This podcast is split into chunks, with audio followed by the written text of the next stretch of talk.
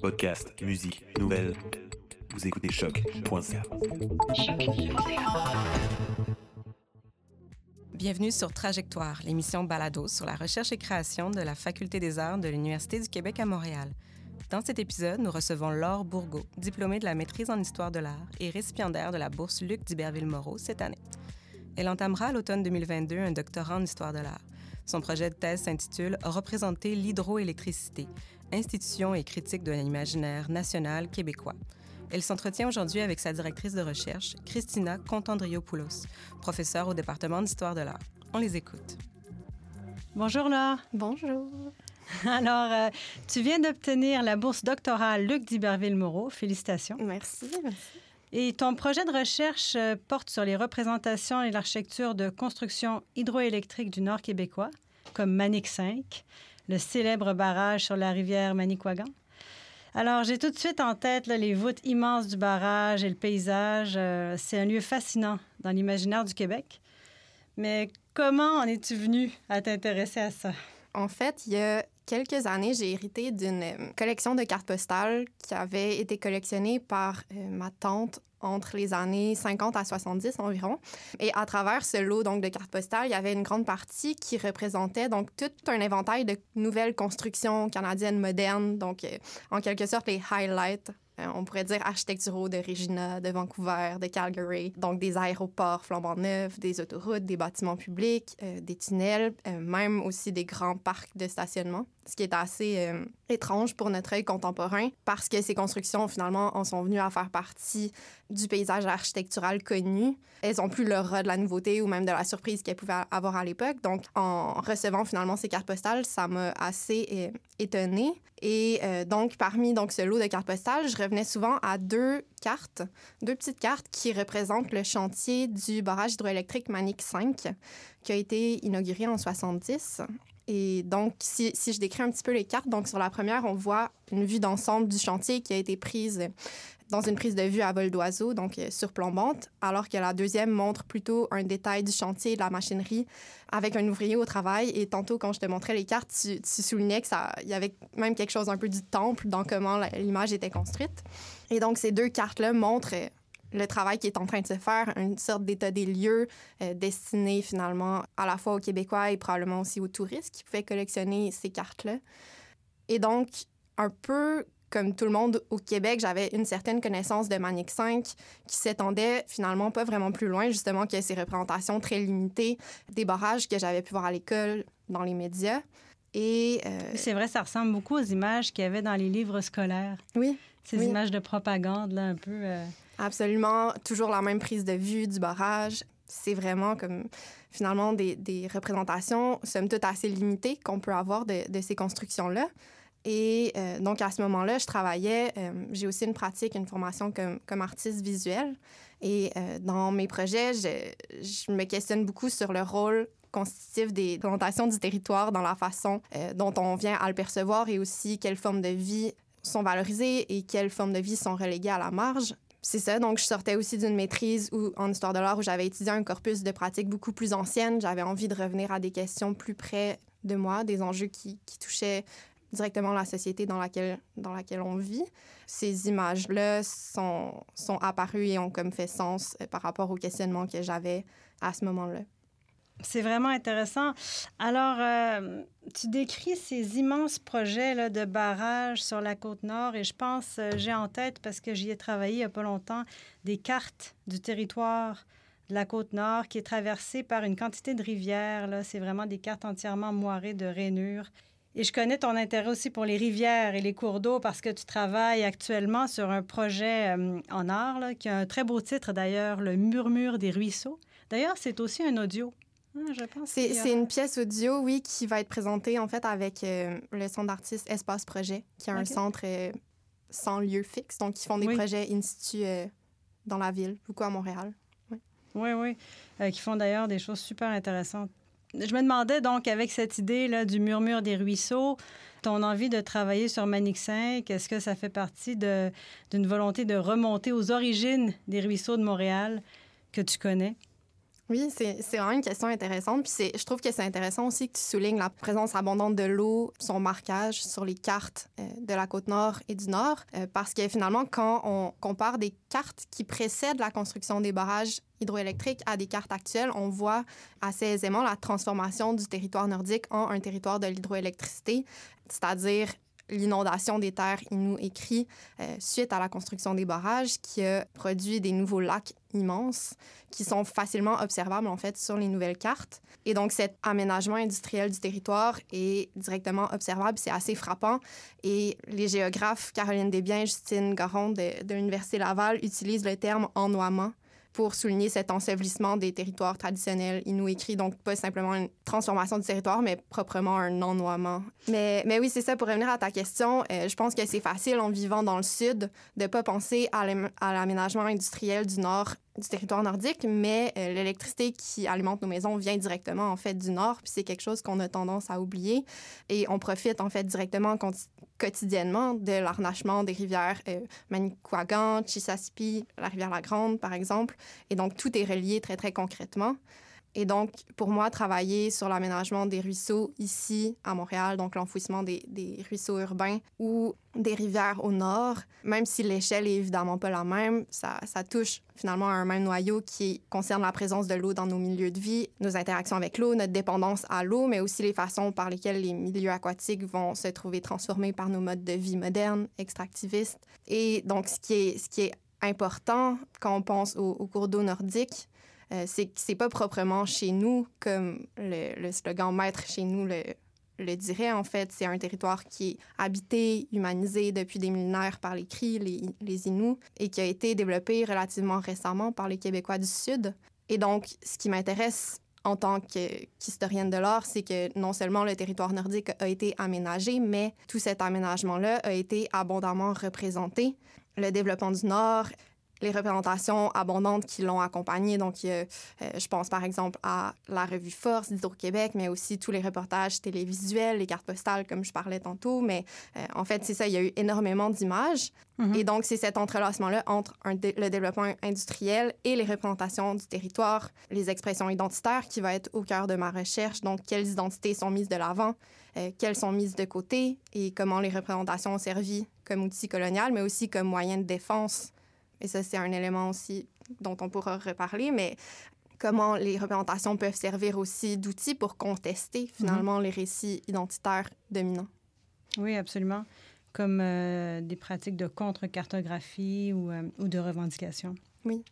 Euh, avant de faire une maîtrise en histoire de l'art, donc je remonte même au niveau du, bon, de ta formation là, de premier cycle, tu as une formation en art visuel et médiatique de l'UCAM. Et ta carrière d'artiste est d'ailleurs en plein essor. En novembre dernier, tu as exposé Canada avec un S à la galerie euh, Axe Néo Né 07 à Gatineau.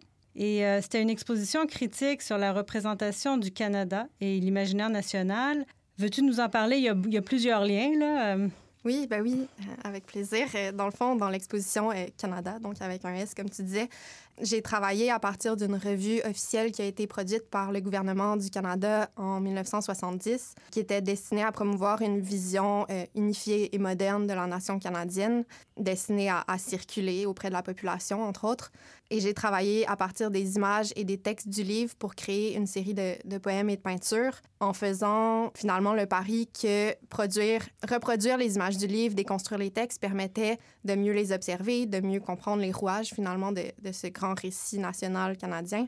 Et en travaillant donc sur le projet, il y avait comme plusieurs questionnements qui m'habitaient, notamment si je crois en la nécessité de, comme descendant de colons-colonnes qui profitent actuellement encore des privilèges liés au colonialisme. Donc, la nécessité d'effectuer un retour critique, un travail d'introspection sur la production visuelle, notamment qui a été produite par, euh, les instances étatiques, il m'apparaissait de plus en plus, euh, à mesure que je travaillais sur le projet, que finalement, ce travail sur soi, sur notre héritage colonial, n'est pas suffisant sans un travail réciproque pour aller à la rencontre de récits, de perspectives, d'épistémologie des communautés qui ont souffert de la colonisation, donc les Premières Nations, les Inuits, les Métis, et, donc, pour moi, finalement, cette exposition est peut-être en quelque sorte une première étape, l'étape de l'introspection.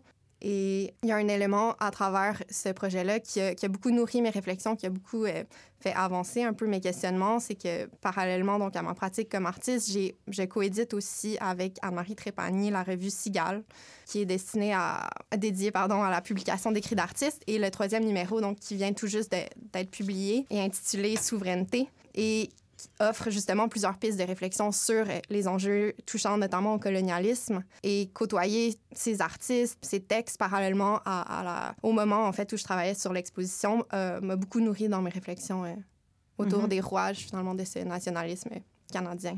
Oui, merci. J'ai dans les mains le petit ouvrage, en fait, le nouveau numéro de le 3 de souveraineté entièrement orange. Et puis, en effet, c'est un, très beau volume.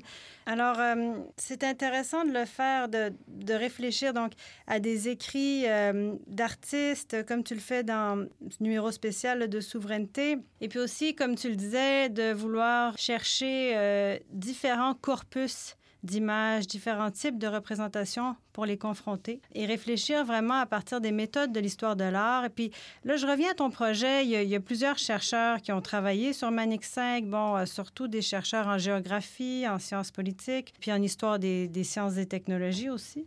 Et d'après toi, enfin, quelle serait la perspective singulière que l'histoire de l'art peut apporter?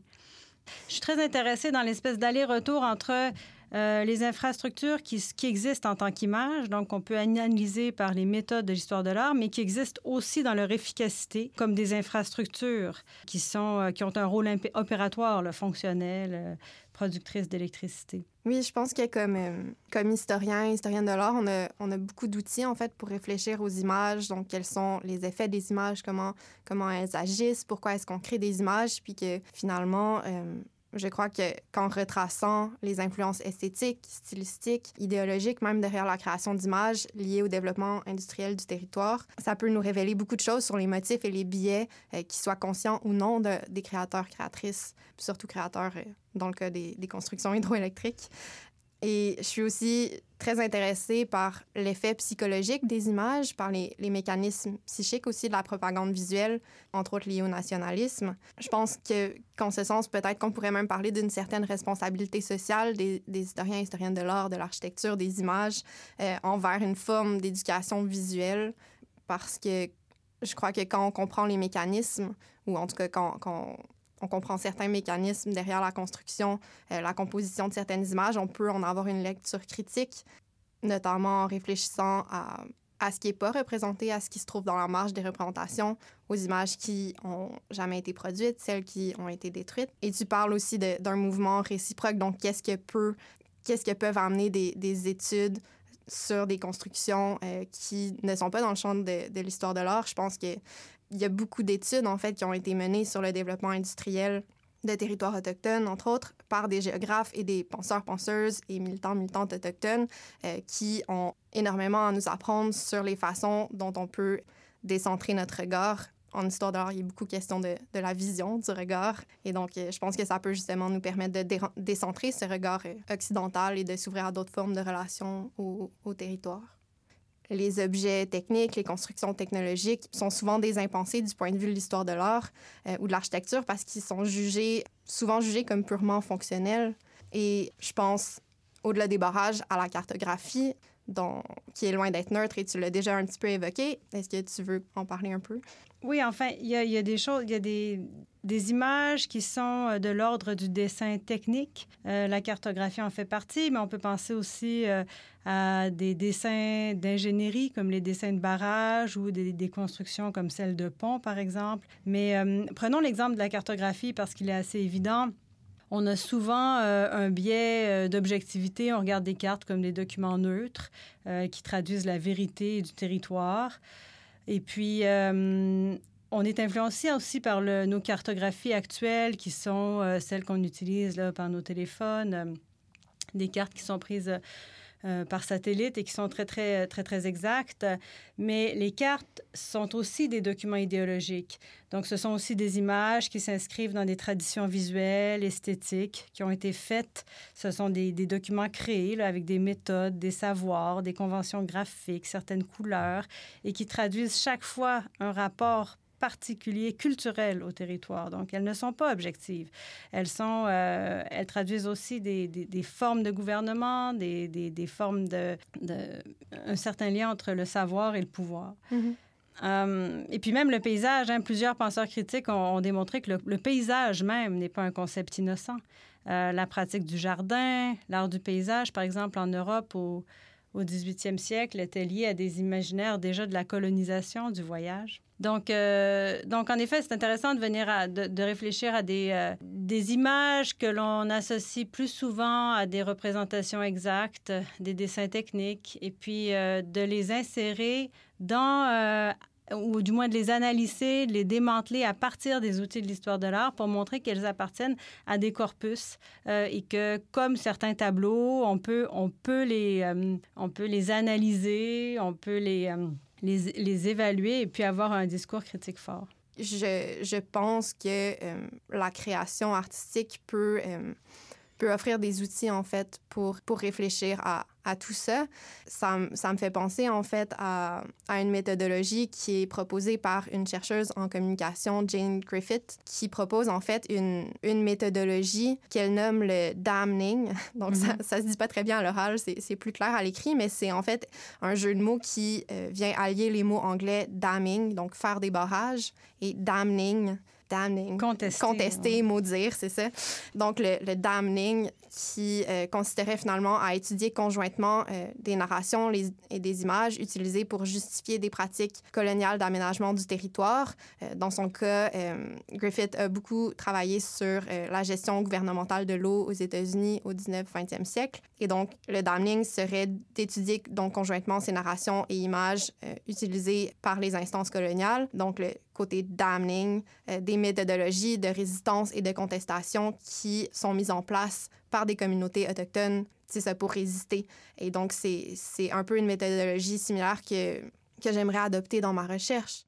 Je te remercie. C'est vraiment euh, très prometteur. Et puis, j'espère aussi que ça pourra faire l'objet euh, d'une exposition, d'un documentaire. Enfin, je trouve que c'est très inspirant que tu penses euh, en amont, dès le début de ton doctorat, à faire en sorte aussi que cette recherche-là devienne, prenne forme dans l'espace public et puis soit partagée par plusieurs et que, et que ça permette de rayonner aussi en dehors de l'université. Oui, c'est ben, certain que c'est quelque chose qui est très important pour moi et, et c'est très agréable aussi de sentir une réception ou réceptivité finalement à des formes de recherche euh, peut-être plus exploratoires ou, ou euh, du moins de, des formes de recherche-création, puis c'est très, très enthousiasmant. Euh, tout ça, même si c'est à ce stade-ci des esquisses. Très bien, merci beaucoup. Merci.